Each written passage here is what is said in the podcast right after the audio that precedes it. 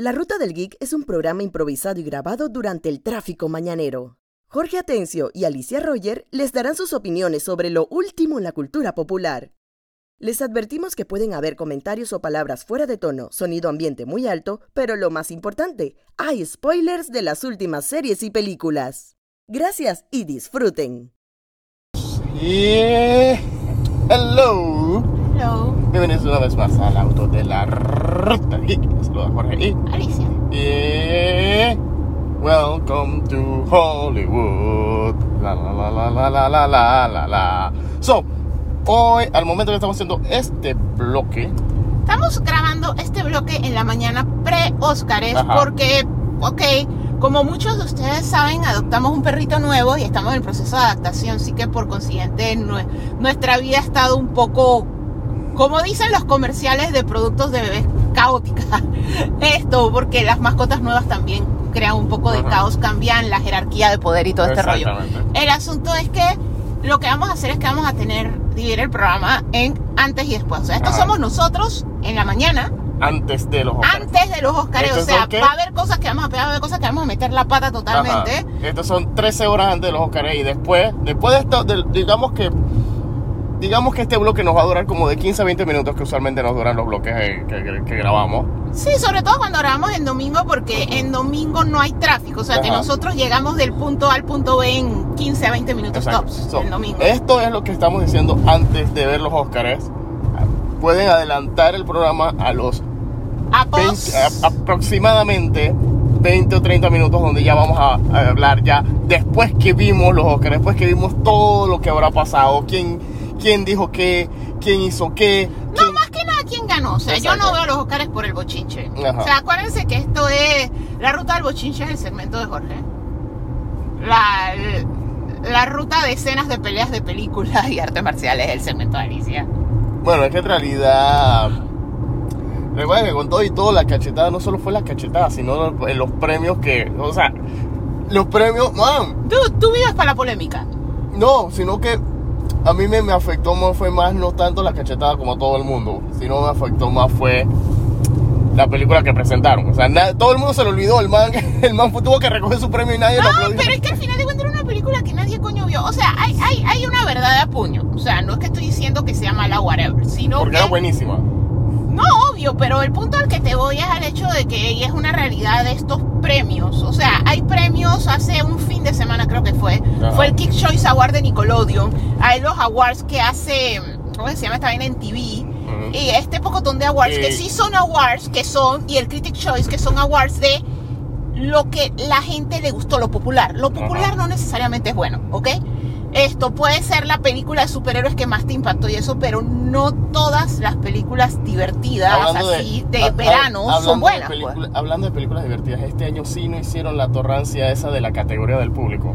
No, o sea, obviamente es algo que hablamos el año pasado y que volvemos a tocar el tema ahora. O sea, de hecho nosotros hace años que no vemos awards en vivo. O sea, nosotros los awards los vemos como seguimos los titulares, ya sea en Twitter, en Reddit, en Apple News, en diferentes medios. Nos vamos directo a Hollywood Reporter, a Collider, a uno de estos medios grandes, a ver que nos digan qué fue lo que fue ganando. Pero en realidad nosotros hace años que no vemos el mismo award ceremony. O sea, eh, esa es la realidad con respecto a nosotros. Esto no somos los únicos. O sea, mucha gente ya no ve los premios. O sea, no es como decir que es algo que yo siempre recuerdo porque casualmente esta semana fue el Back to School. Y yo siempre asocio el Back to School con los Oscars porque cuando yo era niña usualmente el primer día de clases era el lunes después del domingo de los. Ajá. Y siempre era una polémica cuando yo era niña porque era yo quiero ver los Oscars. Y los Oscars por esto de que la gente dando gracias y pendejadas. Dando gracias por muchos 5, 6, 7 minutos. Los Oscars acababan casi a la medianoche, una de la mañana, acababan tardísimo.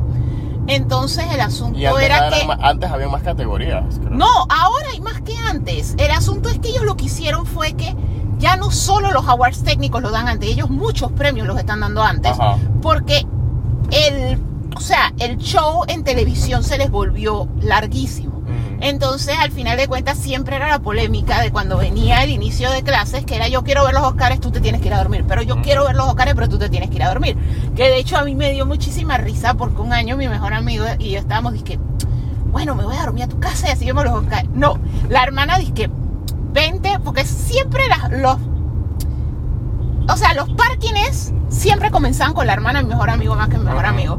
Y ahora que, pero vente a dormir a nuestra casa para que te quedas y vemos los Óscares acá de mi mejor amigo, que era como la voz de la sensatez. Que, man, a nosotros acá tampoco nos van a dejar acostarnos a medianoche el día antes del primer día de clase por ver los Óscares.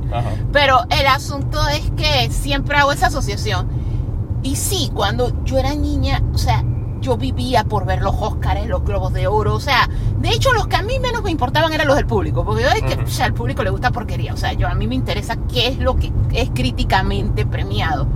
La, la vaina es que con el tiempo tú lo ves en internet el día siguiente, o sea, tú no mueres, o sea, a menos que sea que haya una película, o sea, este año a mí me gustaría tal vez ver un pedazo, es porque yo estoy full ruteando por Everything Everywhere All At Once Ujú. Yo la quiero ver ganar, o sea, Ajá.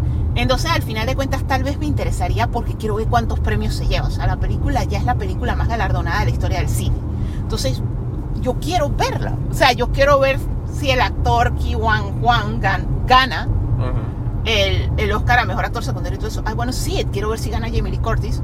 Entonces, ahí es donde me llama la atención, pues.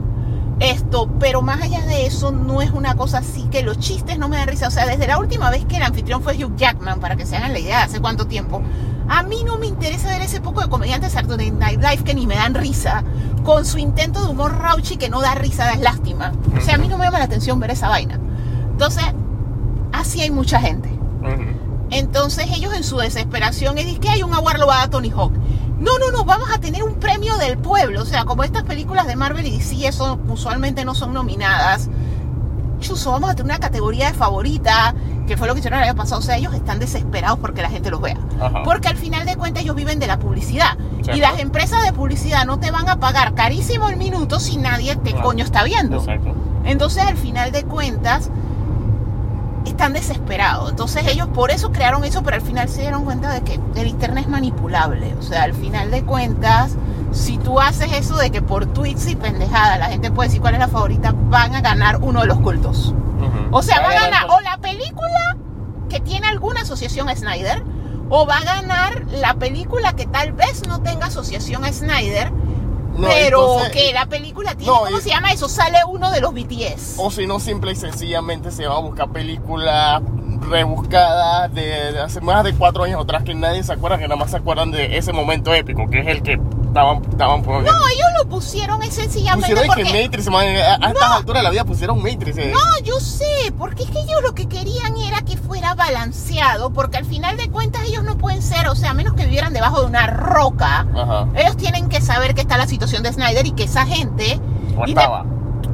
sigue estando. O sea, literalmente, si este año hubieran vuelto a tirar el premio y ponían una película de Snyder, aunque fuera 300, que no es una película nueva, la gente iba a votar por ella. O sea, al final de cuentas, ellos lo que querían era nivelar. Ellos tienen que saber que Snyder tiene su culto. Indep- y que independientemente de cuántas personas diferentes, o sea, únicas, actually sean, con su 15% de votos, con su tiempo que están dispuestos a poner, que ellos están dispuestos a pasarse 4, 5, 6, 8 horas haciendo lo que tengan que hacer para ponerse número uno.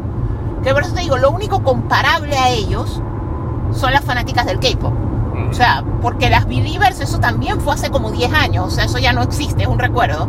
O sea, las fanáticas del K-pop son las únicas que se le comparan a los fanáticos de Snyder. O sea, cuando te digo, independientemente de cuántos son, es el tiempo que están dispuestos a invertir, los box que están dispuestos a lanzar y todo lo que ellos están dispuestos a hacer para ponerlo en número uno. Entonces, no es un premio que tú objetivamente puedas lanzar ahorita mismo y por eso no lo volvieron a lanzar. Pero ellos están desesperados de porque esa gente lo vea, porque al final de cuentas esa gente, aunque sea ese pedazo de los Óscar, lo vieron para decir que Ujú. somos nosotros. Porque al final de cuentas es publicidad, o sea, lo que a la gente se le olvida es que al final de cuentas los Óscares es dos cosas. Es el premio de la industria que hace que actores puedan cobrar más, directores puedan cobrar más, que le dan peso a cierta gente para que tú quieras seguir su trayectoria y todo eso. Esto que te dice que ver películas que a lo mejor tú ignoraste, pero coño, ganó este poco de premios, la tengo que ver, que es el caso de Everything Everywhere All At Once, que en todos los países del mundo la volvieron a poner porque en su momento no la vio nadie, porque es la realidad, la vio muy poca gente por el tipo de película y ahora di que está sonando tanto que la gente la está... Está volviendo. Ahora, no, la están viendo por primera vez. Ahora es que les está en el radar. Es lo que usualmente pasa con la temporada de los Oscars. O sea, da- son películas que por lo general La gente no las no las ve. ve. O sea, tienen más un peso más dramático, un peso más técnico, pero por lo general la gente no las ve. La gente ve los blockbusters. Que usualmente te lo te- usualmente desde que subieron la categoría de mejor película a- de 5 a 10 películas, usualmente había una que era la una que era así era popular, como de, de- para, para ver si así atraía a la No, gente. lo que pasa es que cada cierta cantidad de tiempo, que fue lo que pasó con Black Panther, Ajá. hay una película que no solo es popular, es buena. O sea, lo que pasa es que depende del año. Porque obviamente ellos no pueden tener 20 nominadas. O sea, Claro. eventualmente los Oscars va a tener que separar por género, como hacen los Globos de Oro, aunque los Globos de Oro solo tiene dos separaciones. Pero igual tú eventualmente Igual los tienes que otros separar. premios también se paran. Tienes que separar porque no es justo con ciertos géneros. O sea, al final de cuentas, nunca vas a poder competir. De hecho, yo lo que siento es que en respeto a la película animada ya no debería ser una categoría. Porque si yo estoy Exacto. diciendo que ellas son de calibre, ellas deberían competir en la categoría de películas. Sí. O sea, si una película animada es lo suficientemente buena, se debe poder llevar el Oscar de mejor película del año, de no hecho- mejor película animada. Y de hecho creo que eso pasó una vez o dos veces que en una película animada nominadas. han sido nominadas a mejor película. Yo creo que la primera fue hace mil años, que fue El Rey León. Una de esas fue la primera película animada en ser nominada a mejor película. Ajá. Pero fue hace años. No sé si fue El Rey León o. O La Bella y la Bestia, ¿no fue? Pero fue una de esas, fue por allá, fue hace mucho tiempo. Ajá. Pero el asunto es ese de que al final de cuentas, si tú realmente quieres respetar a la animación, ya no lo deberías separar. Porque separarlo tú mismo estás diciendo es distinto. Ajá. O sea, es inferior, porque no compite con las otras. Tú deberías tirarlo para allá. Y tú deberías dejar la categoría de cortos animados, porque el corto animado sí es otra cosa. Pero Sí. la película animada debería competir como película. Tú las deberías separar es por género, porque casi siempre gana una película dramática. Porque al final de cuentas, el rango de actuación que te da una película dramática usualmente va a ser mayor que una comedia. O sea, este poco de gente llorando, este poco de gente enferma, este poco de gente muriéndose, este poco de gente que son tan Oscar Bate, que es negro, es gay, tiene sida. Moonlight. Dios mío, o sea, la película era fucking Oscar. Ajá. Por eso es que me dio rabia que ganara. O sea, no dije por el que se equivocaran de La La Land y todo eso, sino que para mí La La Land es una película más completa. Esa película era Oscar Bate. Ujú. O sea, era de que busca cuántas minorías puedes meter en una película sufriendo. Porque, o sea, mira, porque Moonlight, Moon- Moonlight, Moonlight, Moonlightning, yo, el que Moonlight. Era, ajá, era es que está basada en la obra de teatro, que basada está basada en el libro, que es basada la, en la biografía, del autor. del autor que el man le pasó de todo porque el man era Eran- lo segregaron por todo. O sea, Ajá. el man era todas las opciones por las que te pueden segregar en Era el una. que negro, con, eh, gay, Gay muriéndose de sida. muriéndose de sida, de un En Florida. hijo en Florida, hijo de un papá abusivo. Ajá. O sea, tú sabes que lo único que le faltaba, ay, atropellaron una serpiente, que solo le sirviera el pie izquierdo. Ajá. y que fuera autista. O sea, ya, o sea, es de que es, es- es el checkbox de Es que, ganar eso, es que eso es como Tropic Thunder, no puedes ir full retard. No puedes ir full No, o sea, al final de cuentas es disque man, o sea, literalmente lo único que le faltaba era estar paralizado y que solo pudiera pintar con el pie izquierdo. O sea, eh, eh, el Oscar es un soccer for that porque le da más rango actuar de una persona enferma a una persona sufrida, la muchacha trans que le pegan, o sea, eso es Oscar Bate. Exacto, y eso, mira, lo que vale de este con la La Land es que uno, como tú dices, no es, el problema no es que hay, no, hay, no fuese la ganadora y que ganó la otra. El problema fue que con todo y que es una película que es visualmente atractiva para las masas, le hiciste pasar pena. No, pero no me refiero por la pena. A mí me vale un coño eso de que se equivocaran en los Oscars. O sea, honestamente, como yo te digo, yo no vivo por la polémica, yo vivo por las películas. Ajá. Al final de cuentas, la que le gusta la polémica y los chistes de medio farándula, esa es mi mamá. O sea, no, no soy yo. O sea, para mí, La La Land es, peli- es mejor película que Moonlight. Moonlight es una película que fue Oscar Bate. O sea, como te digo, ya tú sabes, o sea, no es solo lo buena que sean. O sea, cuando tú veías Una mente brillante, tú sabías que era película de Oscar. Cuando tú veías esta otra, la teoría de todo, tú sabías que era quien iba a ganar el Oscar. Ajá. Cuando tú veías, o sea, ya tú sabes las películas que van a ganar. Y eso yo lo sé desde que era una niña y Daniel Day-Lewis ganó con mi fucking pie izquierdo. O sea, si el actor tiene que hacer de parapléjico, paralítico, persona con autista, o sea, cualquier persona con limitación va a ganar porque Imitación lo o- difícil, no, no, no, o y también, opresión. no, o sea, a lo que yo me refiero cada vez que el, que tiene una limitación física. O sea, cada vez que el actor hace de alguien que tiene una condición, una persona Ajá. con una discapacidad, una persona con un problema. Ray Charles, ciego. O sea, ya tú sabes que eso siempre va a ganar. O sea, tú Ajá. sabes cómo funcionan los Oscars porque al final de cuentas alguien que ve hacer de ciego no es fácil. Que ese es el mérito de Ben Affleck cuando hizo Daredevil. La película es un asco, pero lo hizo Pero man se bien. O sea, tú bien. veías a personas, tú podías hablar tanto con personas del IPE, que son las que le enseñan a los niños desde pequeños a cómo van a adaptarse para vivir sin ver. Y te lo dicen, está bien hecho. O sea, los entrenadores que buscaron está bien hecho y Ben Affleck lo hizo bien. O sea, ese es el mérito de esa película. O sea, tú le puedes preguntar a cualquier persona con problemas de la vista que nació viendo y te ve la película y te dice que sí está bien hecho. Te lo dice la gente que asesora, la gente que entrena, o sea, lo hicieron bien. Esto al final de cuentas es un challenge. Actuar de una persona autista, o sea, eso de cómo ellos desvían la mirada, los temores y todo eso, o sea, siempre va a ser un challenge. O sea, y al final de cuentas, la academia hizo soccer for that. Siempre ganan, por eso te digo, o sea, desde el día ese que Daniel de Lewis, ya que ya yo sé cuál es la fórmula. Entonces ya tú buscas, ¿por qué Brendan Fraser va a ganar? Porque está haciendo de una persona que por depresión, por haber perdido a su pareja, cae en obesidad mórbida y está mal, está enfermo. Está haciendo de alguien enfermo. O sea, al final de cuentas siempre... la- No, y no estamos y, menospreciando. y está, y está compitiendo contra quién. ¿Cuál es su mayor contendor? ¿Cuál es su mayor contendor? Bullseye haciendo de alguien con autismo. Ajá. Porque siempre, o sea, al final de cuentas son papeles difíciles de llevar. O sea, igualmente no cualquier actor lo puede hacer. O sea, por lo menos Keanu Reeves ni siquiera puede hacer de británico, va a ser enfermo. O sea, al final de cuentas no es cualquiera. Sí es una actuación de nivel, pero ya tú sabes cuando están buscando Oscar. O sea, son películas que, ¿cuál es la historia más dramática que puedo contar con la persona más enferma que pueda contar? Y mira, y no le estamos quitando, que- quitando los méritos. No, es una actuación Fraser. tremenda y la Fraser película es tira- espectacular. Pero la película es espectacular. Pero Bates. Fraser se, se tiró la actuación de su vida. Pero Oscar Es- pero hay dos cosas que no me gustan. Uno, lo que está diciendo Alicia, que es Oscar Bates, que eso es que se lo va a ganar porque le están poniendo la zanahoria a la academia. Es que mira, mira, mira, mira. Y dos, ¿sabes? Lo único que a mí no me gusta de la ballena, y lo dije en nuestro video de, de- de TikTok, que es la misma historia, la misma estructura de una película que ya hizo Darren Aronofsky Ajá. el luchador, The Wrestler. Sí, es la misma vaina, los mismos stories, tanto dentro y fuera de la película, lo mismo. Todo el contrato a un actor que está apaleado porque su por, por su carrera, lo trato este, la- que para que haga su comeback en esta película, para que lo ponga en una cinta totalmente dramática, donde el man saque el actor de la actuación de su vida. Y esa película se trata de una persona que por las decisiones que tomó se ha distanciado tanto de su de, de toda la gente a su alrededor y lo único que lo está motivando es tratar de arreglarse con su hija. Ajá. Las la misma dos son la película. misma vaina. Es la misma película. Y las dos terminan en una escena en la que tú no sabes, tu, tu sentido común te va a decir que se murió. Termina como Berman. Ajá. Es, se copió del final de Berman. O sea, The Wrestler también.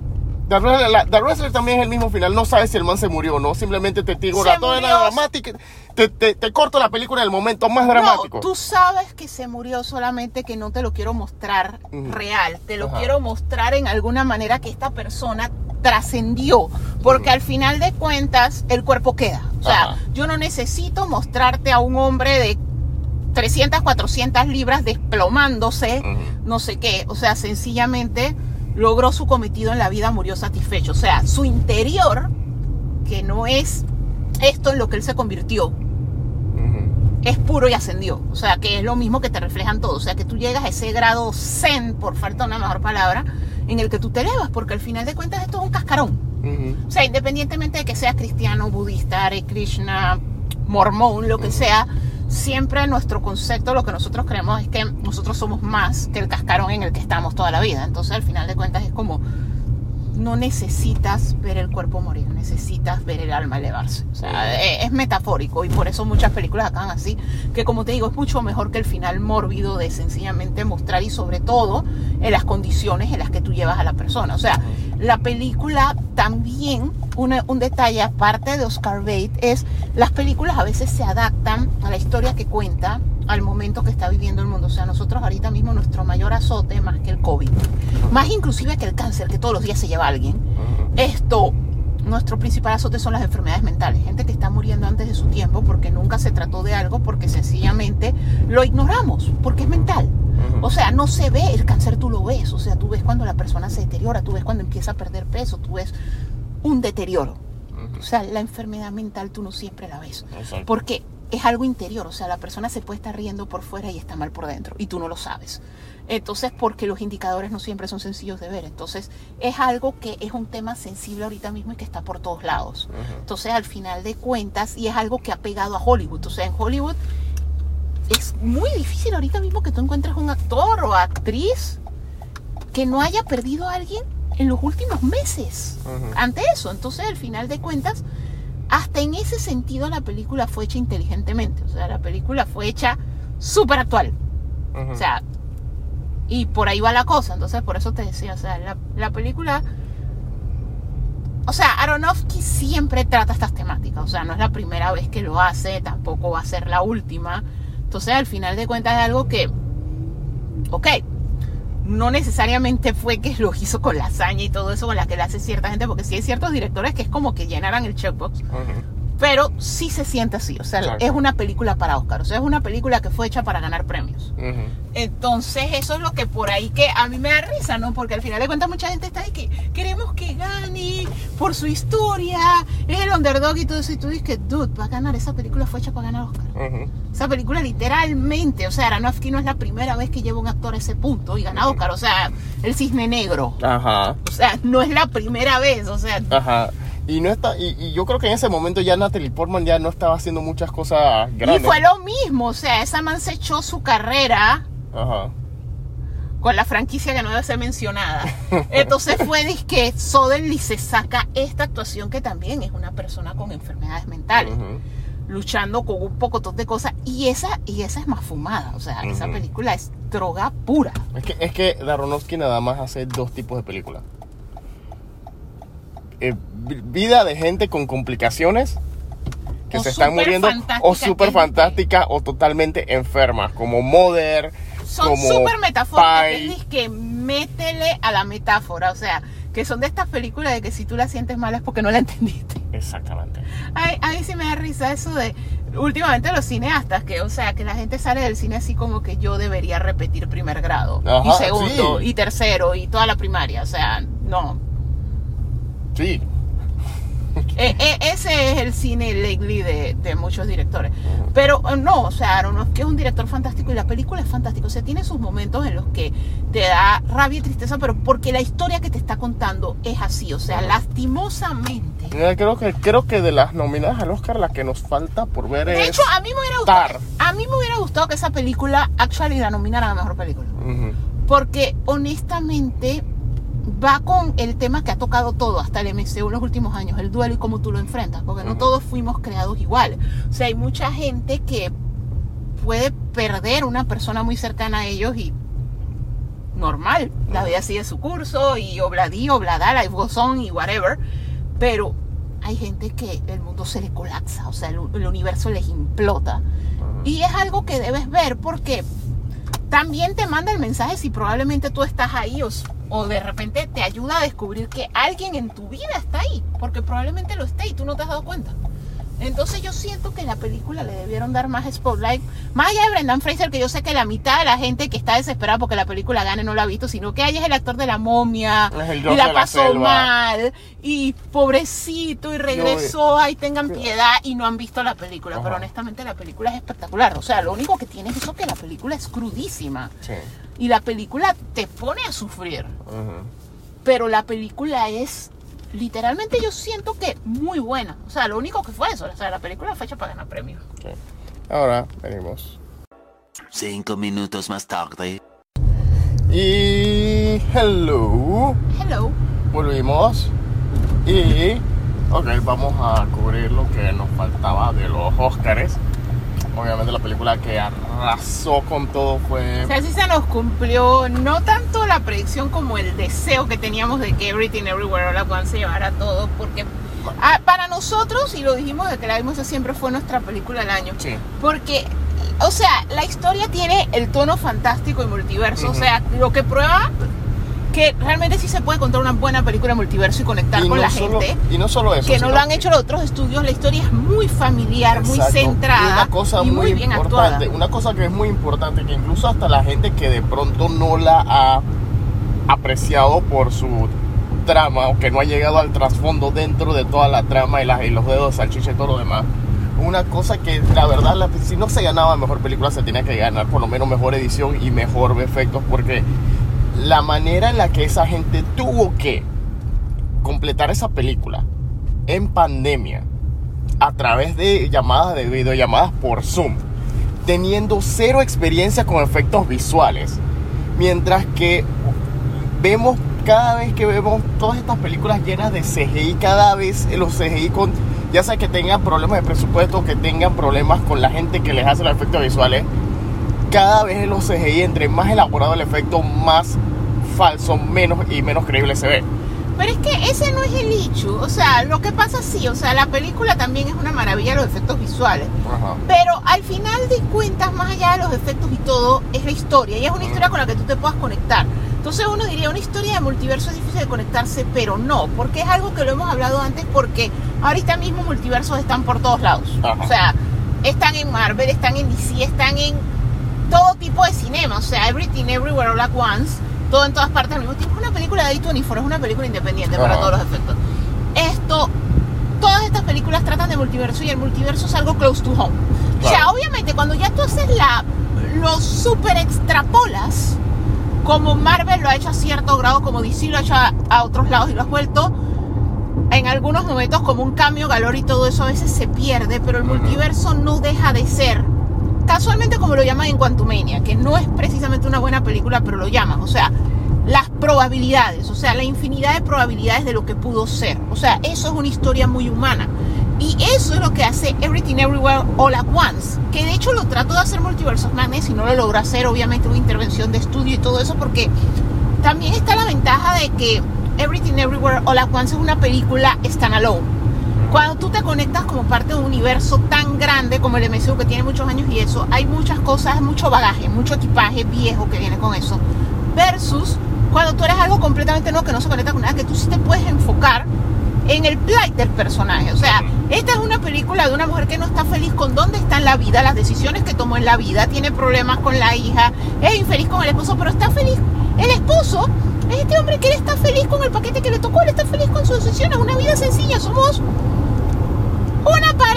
asiática dueña de una Lavandería. lavandería lavamática. O sea, nada más común en cualquiera de nuestros países que eso. Un lavamático de chinos. Esa es la vida y la familia con la que él está feliz. Ella no. Entonces tú lo ves a través de los distintos multiversos. O sea, ves todas las posibilidades. Ves una vida en la que ella nunca se casó con él y por ende terminó siendo estrella. Esto, ves todas las infinitas posibilidades. Y siempre se mantiene la constante. Por eso es que Ki Hwan Round me cuesta. Eh, eh, el actor que hacía de Chorron en Indie, que regresó para esta película tan exitosamente, esto, la clave del personaje de él es que él era el personaje que yo soy feliz con mi paquete que conseguí en cada vida, pero él, él tiene una vida en la que le va súper bien igual que ella y es que él se lo dice, yo hubiera sido feliz en una lavandería contigo. O sea, al final de cuentas, es un mensaje tan humano con el que todos nos podemos identificar, que eso es lo que le hace maravillosa. Lo que le hace maravillosa no es una escena de unas rocas con ojitos hablando, no es un mundo donde la gente tiene dedo de salchicha, no.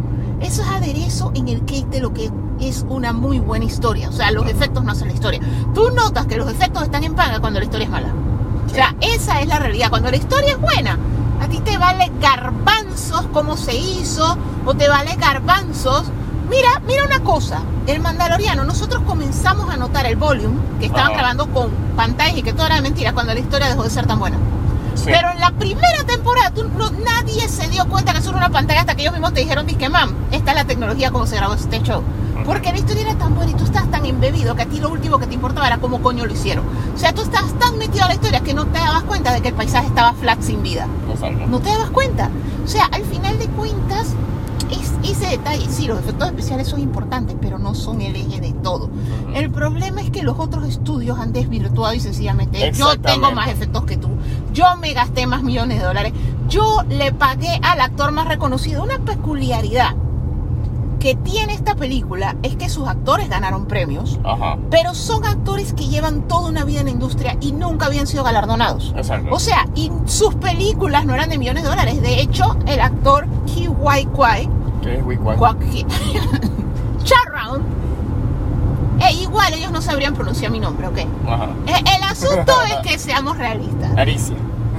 O sea, al final de cuentas, mi nombre tiene una letra que ellos no, para ellos no existe, ¿ok? Eh, eh, ok, al final de cuentas, estos actores, uno desapareció, que fue él, o sea, que quedó detrás de bastidores, porque siguió Sí. estando en la industria, pero sin estar de frente. Que de hecho lo que yo no sabía era que Kei Hui Kwan, él fue uno de los coordinadores de, de las peleas y de, y de acrobacias en X-Men, la primera. No, por eso te digo, es que él siguió en la industria, pero estaba tras bastidores. Ajá. Michelle Yeoh siempre ha estado de una manera u otra, pero aún las películas en las que ella era la protagonista, cosas como El Tigre y el Dragón, fueron películas que no trascendieron porque los gringos no leen subtítulos. Exacto. Entonces, al final de cuentas, Jamie Lee Curtis era The Ultimate Survival Girl, Ujú. pero al final de cuentas nunca ganaba nada y sus personajes usualmente a veces la gente no los volteaba ni a ver, o sea, eh, eh, son O actores en que... el caso de. El caso de mismo Brendan Fraser, que Ah, no, pero es que estoy hablando por esta, porque Brendan Fraser es otro caso. Es que el caso de Brendan Fraser es completamente diferente. Ok. No, e- es, la verdad. O sea, Brendan Fraser era un actor que su carrera iba en ascenso hasta que le pasó una de las peores cosas que le puede pasar a una persona. Ajá. O sea, fue agredido sexualmente por alguien y se fue. O sea, no, no es comparable. O sea, estas sencillamente son personas que sí, lo que les pasó fue injusto, pero son situaciones diferentes. O sea, a lo que me refiero es que son actores que siempre fueron secundarios. Sí. que nunca les dieron la posibilidad de ser más. Algunos como Jamie Lee Curtis, películas de miedo o comedia, porque ella es la de A Fish Called Wanda, ¿no? Cuando era, de más Fish joven. Called Wanda, Trading Places. Ella tiene. Ella, ella tiene bastantes comedias, bastantes películas de horror. No, pero por eso Freaky Friday, de hecho ayer en cuando estábamos hablando de eso, todo el mundo la recuerda como ella era la mamá de Lindsay Lohan en Freaky Friday. O sea, al final de cuentas, muy buena actriz, pero eran actores que los tenían aislados, ya fuera o por raza o porque tú no das para más, tú estás aquí porque eres la hija de Tony Curtis. O sea, al final de cuentas, no se les dio la posibilidad y ahora finalmente los volteamos a ver por esta película. Por una historia que, como te digo, es una historia muy familiar, independientemente de los efectos. Luego tenemos, o sea, lo que pasa es que el caso de Brendan Fraser es full diferente porque, como te digo, primero que todo, él tenía una carrera en ascenso. Igualmente fue un actor ninguneado porque era tú te ves bien y punto. A ti te necesitamos sin camisa, héroes de acción, galán. Te damos estos papeles y casualmente por su físico abusaron de él. Exactamente. O sea, y entonces... él tenía bastante. Y en una época en la que tú no lo podías decir porque a su vez todo el mundo, Josh Whedon estaba haciendo trastadas en Buffy. Ajá. Este otro man, el de los juicios, el productor grandísimo que Eh, trabaja con Smith, Weinstein. Harvey Weinstein estaba haciendo cochinada. O sea, lo que motivó a Brendan Fraser a finalmente salir y decir, mira, yo me fui por esto, fue el movimiento de Me Too Ajá. que fue si todas estas muchachas y todas estas personas están todas estas mujeres están abriendo la boca y diciendo todo lo que les pasó en la industria voy a levantar la mano y decir que me pasó a mí que es un hecho que inclusive no es la misma situación pero es como lo que le pasó a Johnny Depp que tú tienes que levantar la mano en una sociedad que no comprende que eso pase y decir yo soy hombre pero abusaron sexualmente de mí Ajá. o sea, y como te digo, no es fácil porque la sociedad lo ha puesto como que es normal que abusen de una mujer, pero ¿cómo abusan? Al final de cuentas abusaron de él. Y estuvo tan mal como si hubiera sido mujer y le afectó tanto como si hubiera sido porque al final de cuentas eso es horrible, eso no le debería pasar a nadie, ni niño, ni adulto, Exacto, ni hombre, y- ni mujer. Te, te lleva hasta pensar que las últimas, las últimas películas que había hecho Brendan Fraser antes de que se mandara a perder, que él estaba atrapado en todas estas películas familiares como Fury Vengeance, Ujú. está la del viaje al centro de la Tierra, que de repente empezó a hacer puras películas de ese tipo, que eran películas que tú te quedabas y que, pero ¿por qué estás haciendo esto? Te pone a pensar si es que eran las películas que él podía hacer porque estaba teniendo el otro problema, o quería Ajá. escaparse del otro problema. Entonces, al final de cuentas, en el caso de él, finalmente, y era lo que yo decía, tanto para los dos actores, el de Round y para él, hay una peculiaridad que son esos papeles de una vez en la vida. Ajá. Esos papeles que son espectaculares y se acoplan a ti, que era lo que yo discutía con, amigo de, con nuestro amigo de Daniel Critic Movie porque yo le digo, era obvio que él iba a ganar. Era algo que habíamos mencionado en la primera parte del podcast. Es una película de Aronofsky, es una Sí. película fuerte, es un personaje con una limitación y el actor tiene que actuar a pesar de eso. Pero también es que en ocasiones en la vida el casting es perfecto. Eh, el personaje de The Whale, que es Whale por Moby Dick, a todo esto para los que no han visto la película no tiene nada que ver con que esté sobrepeso. Ajá. Esto, el asunto es que él está en fase terminal, o sea, el cuerpo no fue hecho para pesar tanto. O sea, él por situaciones psicológicas, por perder a la persona que él amaba, digo, Joel en la sofos trató de matarse, o sea, al final de cuentas, Mm. perder a la persona por la que tú vives no es fácil para nadie. Él se descuidó, se engorda de esta manera mórbida, se refugió en la comida, etcétera, etcétera. Él ya su cuerpo no da para más. Y él lo que quiere es dejar un legado, sentir que él hizo algo bien. Y lo que él tiene es una hija. Y él lo que quiere asegurarse es, yo hice algo bien y ese algo bien eres tú. O sea, él quiere morir con una nota positiva. Y esa mirada. Esa transmitir esa emoción de optimismo en medio de tanta oscuridad, es una cualidad que tiene Brendan Fraser que no Sí. lo tiene cualquiera. O sea, Sí. ese personaje fue hecho para él. O sea, Sí. le cayó como anillo al dedo y era una actuación de Oscar. Que ahí es donde, de hecho, nuestro amigo Jim de Spider lo decía. Decir que es obvio no es decir que no lo merece. Decir que es obvio es que lo tenía que ganar y punto. O sea, él lo iba a ganar. O sea, porque cuando se alinean los planetas de esa manera, o sea, la academia está compuesta por actores, directores, productores, por la industria. O sea, toda la industria votó por él Exacto. porque se lo ganó, pero como les digo, es esa magia. O sea, porque tú puedes ser soberano actor y los papeles no hacen clic contigo. Es lo mismo que pasó con Al Pacino en Son of a Woman. O sea, ese era un papel que solo él podía hacer. Sí. O sea, y que te lo hizo vivir. Entonces, al final de cuentas, Brendan finalmente ganó su Oscar y su carrera está en booming. Que de hecho la gente está ahí que chuzo, Warner debe haber lamentado haber votado la película, pero no, porque al final de cuentas, él nació para en algún momento de su vida interpretar a este Charlie en la ballena. No necesariamente para interpretar a Firefly en una película malísima de bajo presupuesto de Batichica. Que eso es otra cosa, o sea, son actores y papeles. O sea, tiene que darse las dos cosas. Pues tú puedes ser Sir Patrick Stewart y ser el pupú y hacer una actuación en pupú para la película de Emoji.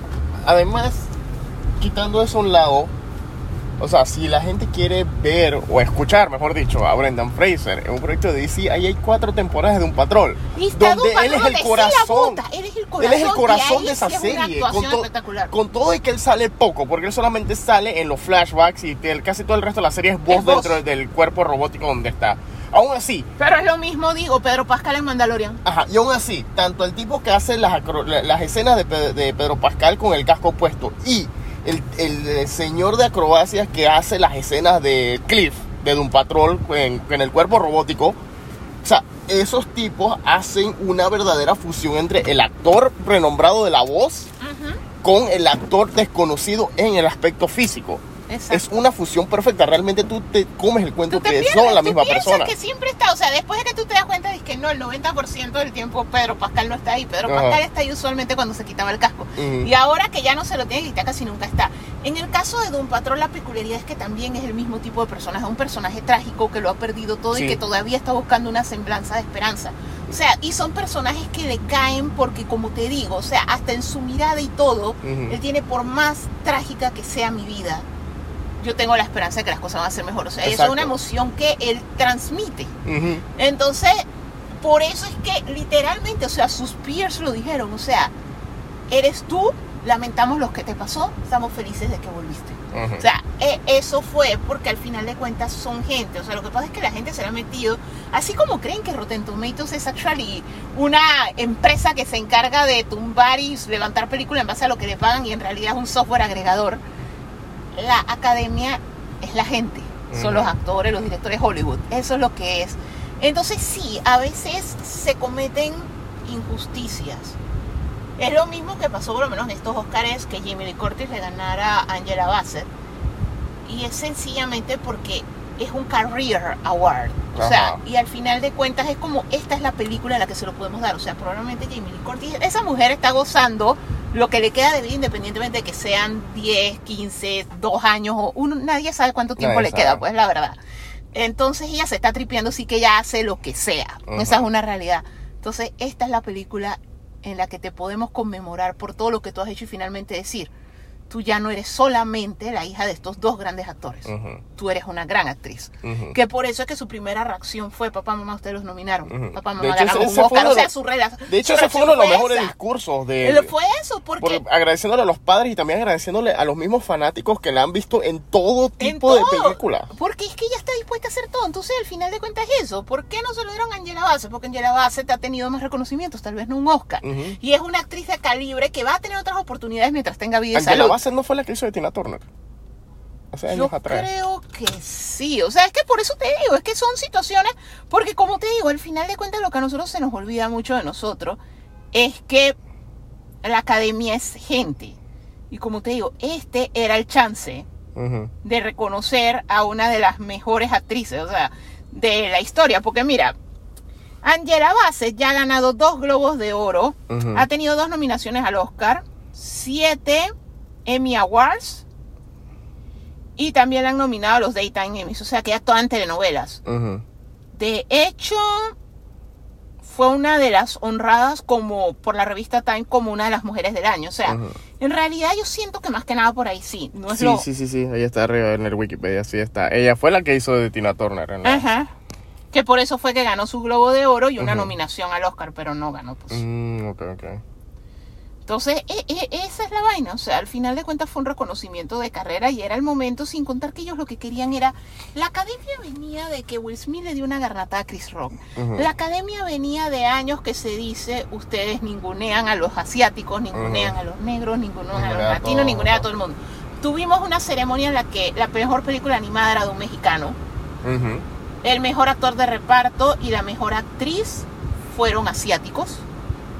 Esto, la mejor actriz de reparto fue una actriz muy querida en una película que El- uno de los productores era asiático. El mejor documental es sobre un incidente de Rusia. O sea, al final de cuentas, la academia quería esos momentos. Como Ajá. cuando Jamie Lee Curtis le dicen que ganó y se ve clarito cuando la man dice shut up. O sea, ella misma decía, es un honor haber sido nominada. Yo no gano esta vaina ni de ahí. Y la ganó. Porque honestamente, inclusive yo no solo digo Angela Bassett. Mucha gente nos inclinamos por Angela Bassett porque vimos Wakanda Forever. Pero coño, a todo el que vio The Fablemans, Michelle Williams. Sí. O sea, y esa mujer es una actrizaza y es súper curioso porque cuando tú piensas el De pasado hecho- de ella en sitcoms, que diga, y en series dramáticas, lo último que a ti te pasa por la cabeza De hecho, es mira, que es una actriz de Oscar. mira, a mí me gustó es. Everything Everywhere All at Once. Pero entonces vi The Fablemans. The Fablemans siento que me gustó un poquito más.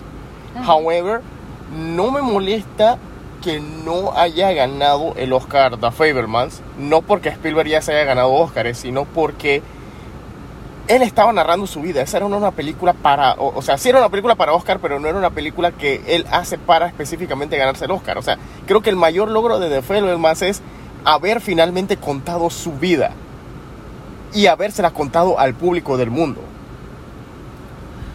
Sea, lo principal era eso, que él contó su vida y la película es muy buena y como te digo, yo siento que si esa película debió haber ganado un premio, debió haber sido Michelle Williams. Michelle Ujú. Williams ya, ella ser como Leo DiCaprio, ya pronto le, Ella toca, pronto su le momento, toca su momento, Porque en verdad ha sido nominada muchas veces porque es tremenda actriz, o sea. Brokeback Mountain, ahora esto, esto. Ella tuvo otra que también fue muy, muy buena. Ujú, O sea, es soberana. Ah, mi semana con Marilyn. No, o sea, ella es soberana ella le va a llegar su momento. Y como te digo, yo veía Dawson's Creek. O sea, yo todavía la veo y yo dije, wow. Una larga evolución. de Una larga evolución. A ver, antes de cambiar el tema, ¿qué más, qué más podemos recordar de los Oscars? A ver, de los Oscars, bueno, adicionalmente otro detalle interesante fue que efectivamente ganó una de las dos favoritas en mejor película animada, que fue Pinocho, de. Guillermo del Toro.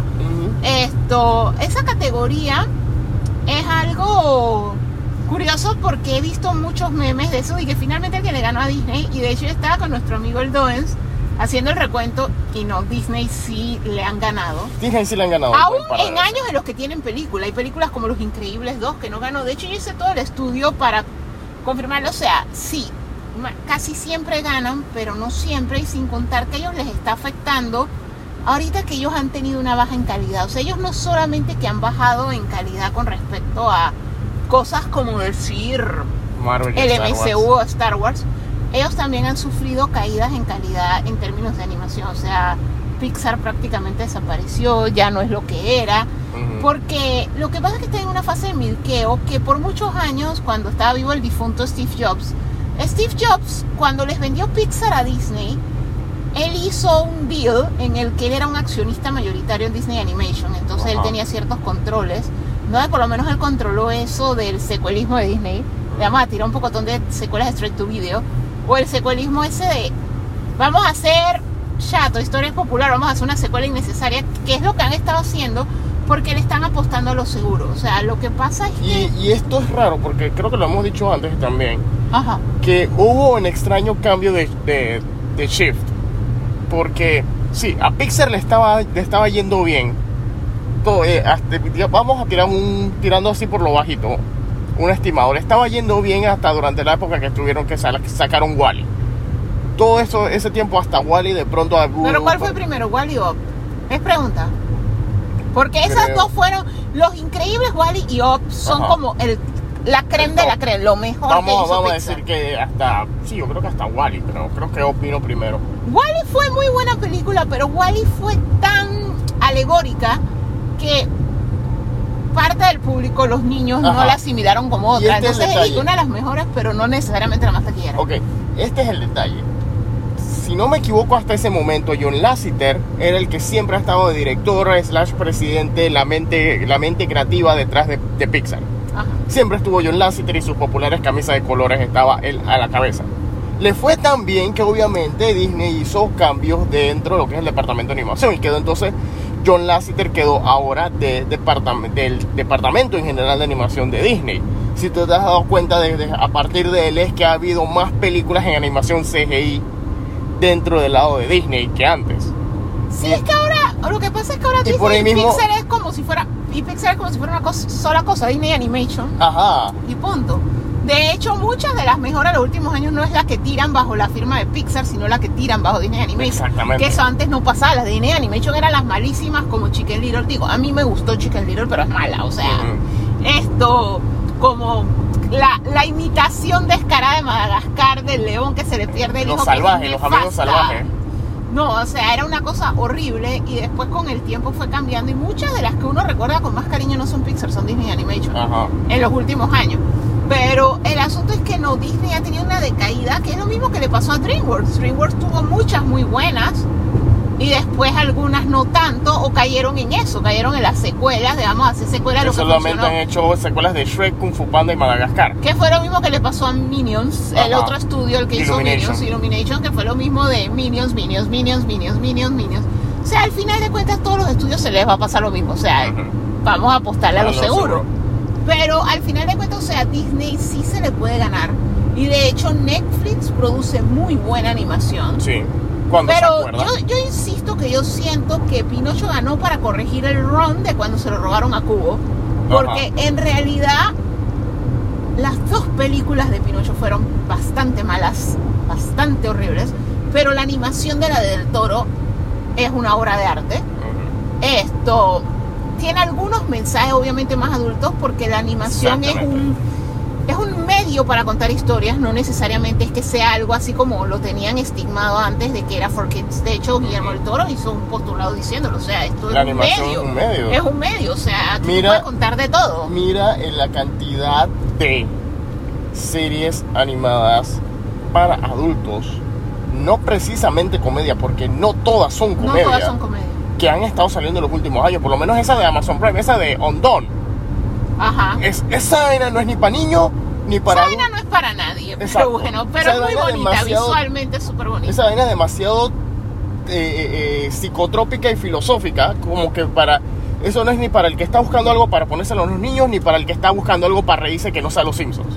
Eso está No, demasiado a eso, otro sí- nivel. eso siempre ha existido. Lo que Ujú. pasa es que siempre ha sido ninguneado. O sea, la Ujú. gente tiene el estigma si es animado, is for kids. Exacto. O sea, y es un chip que la gente se tiene que cambiar mucha gente, pues.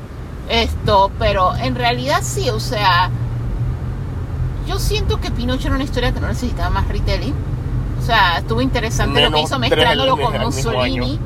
Esto, como te digo, la animación stop motion estuvo espectacular. Pinocho como personaje había que prenderle fuego. O sea, O echarle una bolsa con comején.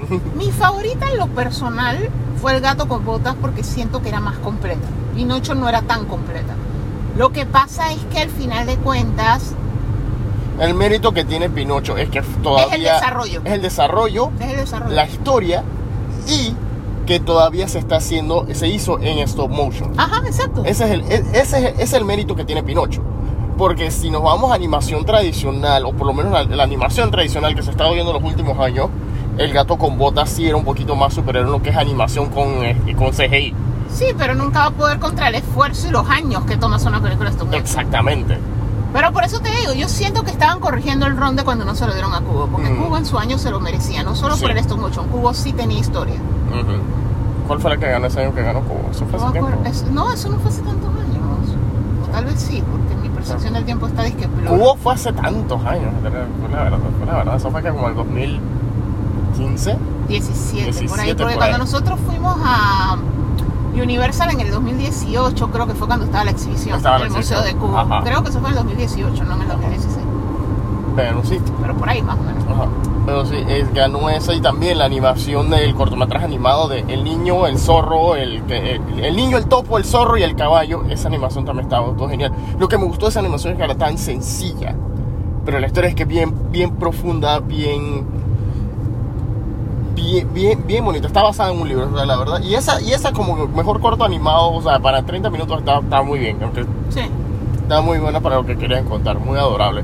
El, pero sí, o sea, hay bastantes historias que se están, o sea, se está respetando la animación otra vez. Eh, fuera de eso, que más Top Gun Maverick que ganó mejor sonido. Que la verdad, la verdad, o sea, pudo, yo siento yo que pudo haberse ganado otra, otra de las categorías técnicas de efectos especiales o de fotografía. Pero por lo menos sí, sí reconocieron que el sonido de Top Gun fue una cosa impresionante. Natu Natu que se ganó de RRR que se ganó su Oscar. Lo que pasa es que hay un detalle, y por lo menos John Campia en su show se estaba quejando de eso, de que él sentía que las canciones le dedicaban mucho rato, desde que empezaron a hacer eso de que las presentan todas. Ajá, Porque ha- hace muchos años presentaban la ganadora. exacto. Cuando anunciaban que ganaba, la cantaban. O sea, porque ellos ya sabían cuál iba a ganar y vainas así. O hacían un montaje y cantaban un pedacito de cada una. Ajá. Pero ahora te presentan todas, entonces él decía que eso dilata el evento. Ahora bien, ese premio a mejor canción, la mejor canción, muchas veces nominan canciones que la ponen en los créditos de la película y todo eso. No, la idea es que aunque la película no sea un musical, la canción sea parte integral de la Exacto. historia. O sea, la canción tiene que encajar. Mm. Que eso es algo que tienen los musicales. Cuando los musicales nominan una, sí es una canción que era súper relevante y que movía la trama. Porque muchas veces sencillamente esta canción, es Rihanna que- canta en los créditos, tira que- la canción. que por eso es que Entonces, muchas veces- ese es el peso de Natunatu. O sea, esa escena es súper relevante. Exacto, en que eso es lo que acabas de mencionar, es que por eso es que muchas veces la canción esa es compuesta por el mismo compositor que hace la partitura de la película. En el caso, sí, Natu Natu es parte importante de, la, de ese momento de musical de la película. No, Es y no solo importante. musical, es parte importante de la trama, Trama. de la película. Exacto. Mientras que en el caso de Top Gun Maverick, que también tenía su nominación a Mejor Canción, esa canción es fue co- eh, compuesta por la misma gente que estuvo, o sea, fue una colaboración musical entre el compositor, Lady Gaga y había otro más también, creo que el mismo Harold Falkenmayer de la vez anterior. Yo siento que Lady Gaga, el año que ganó, que fue Mm. cuando ganó por esta, la, la nefasta película una pendejo que se suicida. Nace una estrella. Ok, la vaina esa es que. Sí, yo odio esa película. La, la vaina es. Y me da risa porque recientemente digo, ¿por qué tú odias la película? Porque no me gusta el final. Lo que pasa es que. Hay muchas versiones. Esa en todas las generaciones va a haber una Slayer y una versión de esa película. O sea, literalmente. Esto, esa película la han rehecho montones de veces. Mi problema con esta versión en particular es que cuando el man se mata no va con la historia. O sea, Ajá. es cuando él finalmente ve como la luz al final del túnel y todo está disque awesome y un pendejo le dice algo y el man se mata. Ajá. Entonces no, no me gusta porque, o sea, es como si la trama te engañara. O sea, tú piensas que hay esperanza al final del túnel, aunque tú has visto ya tres versiones de esta película y tú sabes que no acaba bien. Pero La vaina es que esa canción es parte integral de la película, porque es parte del amor de, estas dos, de estos Ajá. dos cantantes y todo esto. Entonces ahí tiene peso. Pero muchas veces, como te digo, es sencillamente una canción que pusieron en los créditos de Transformers y la nominan al Oscar. Y tú dices, guay.